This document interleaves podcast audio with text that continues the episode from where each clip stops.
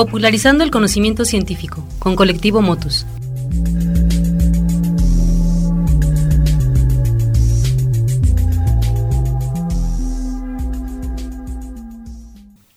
La vida no es fácil para ninguno de nosotros, pero ¿qué importa? Debemos tener perseverancia y sobre todo confianza en nosotros mismos. Hay que creer que estamos dotados para realizar alguna cosa y que esa cosa debe ser alcanzada, cueste lo que cueste. Marie Curie. Hola, soy Valeria Calzón Sin Rebel, de Colectivo Motus, y hoy les platicaré sobre la mujer en la ciencia. Para comenzar, hablemos de igualdad de género. Probablemente alguno de ustedes haya escuchado hablar acerca de la Agenda 2030 de las Naciones Unidas.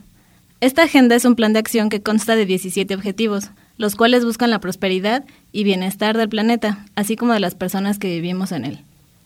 Bueno, pues dentro de estos objetivos encontramos en el número 5 la igualdad de género, el cual menciona que debe erradicarse la discriminación y la violencia hacia la mujer, además de asegurar que los niños y niñas tengan acceso a la educación. Y aunque ha habido grandes avances en estos temas, aún falta mucho camino por recorrer para lograrlo. Según la UNESCO, del total de los investigadores a nivel mundial, solo el 28% son mujeres. En México, el Consejo Nacional de Ciencia y Tecnología reportó en 2018 que de los 27.000 científicos que son parte del Sistema Nacional de Investigadores, solo el 35% son mujeres.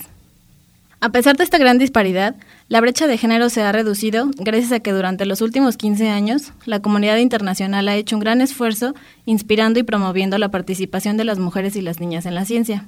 Entre estos esfuerzos, las Naciones Unidas declararon que el 11 de febrero sería la conmemoración del Día Internacional de la Niña y la Mujer en la Ciencia. Este día reconoce el papel que desempeñan las mujeres y niñas en la ciencia y alaba iniciativas para apoyar a las mujeres científicas, además de promover la educación, capacitación e investigación en áreas STEM, ciencia, tecnología, ingeniería y matemáticas por sus siglas en inglés. Como dato importante, según la UNESCO, solo el 30% de las estudiantes con estudios superiores se encuentran en alguna de estas áreas. Y estos datos nos hacen cuestionarnos, ¿cuáles son las barreras u obstáculos que nos impiden como mujeres participar plenamente en la ciencia? Existen diversas razones, entre las cuales se encuentran principalmente. Número 1. Los prejuicios y estereotipos de género presentes desde la niñez que alejan a las niñas de la ciencia. Número 2.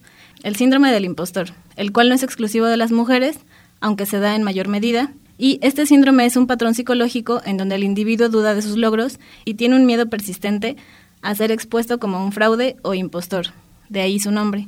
A pesar de la evidencia externa que hay, la persona cree que no merece lo que tiene, que todo ha sido por suerte o que otros creen que es más inteligente de lo que es.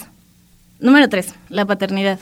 A pesar de que la maternidad suele describirse como una experiencia única y sin igual, un estudio publicado en la revista Nature en febrero de este año describe cómo la paternidad afectó las trayectorias profesionales de 841 científicos en los Estados Unidos.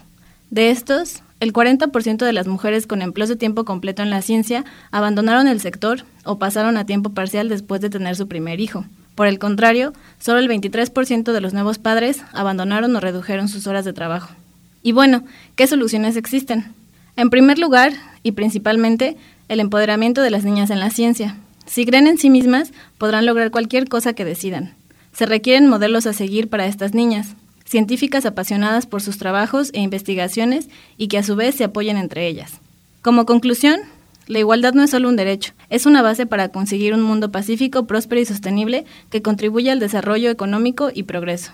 La mayoría de los retos que como sociedad enfrentamos dependen de la ciencia y la tecnología, por lo que no podemos darnos el lujo de prescindir del talento de la mitad de la población. Nos gustaría saber qué piensas. Escríbenos a nuestras redes sociales en Facebook, Twitter e Instagram como Colectivo Motus. Si quieres volver a escuchar esta cápsula, busca el podcast de Colectivo Motus en Spotify. Nos escuchamos en la siguiente.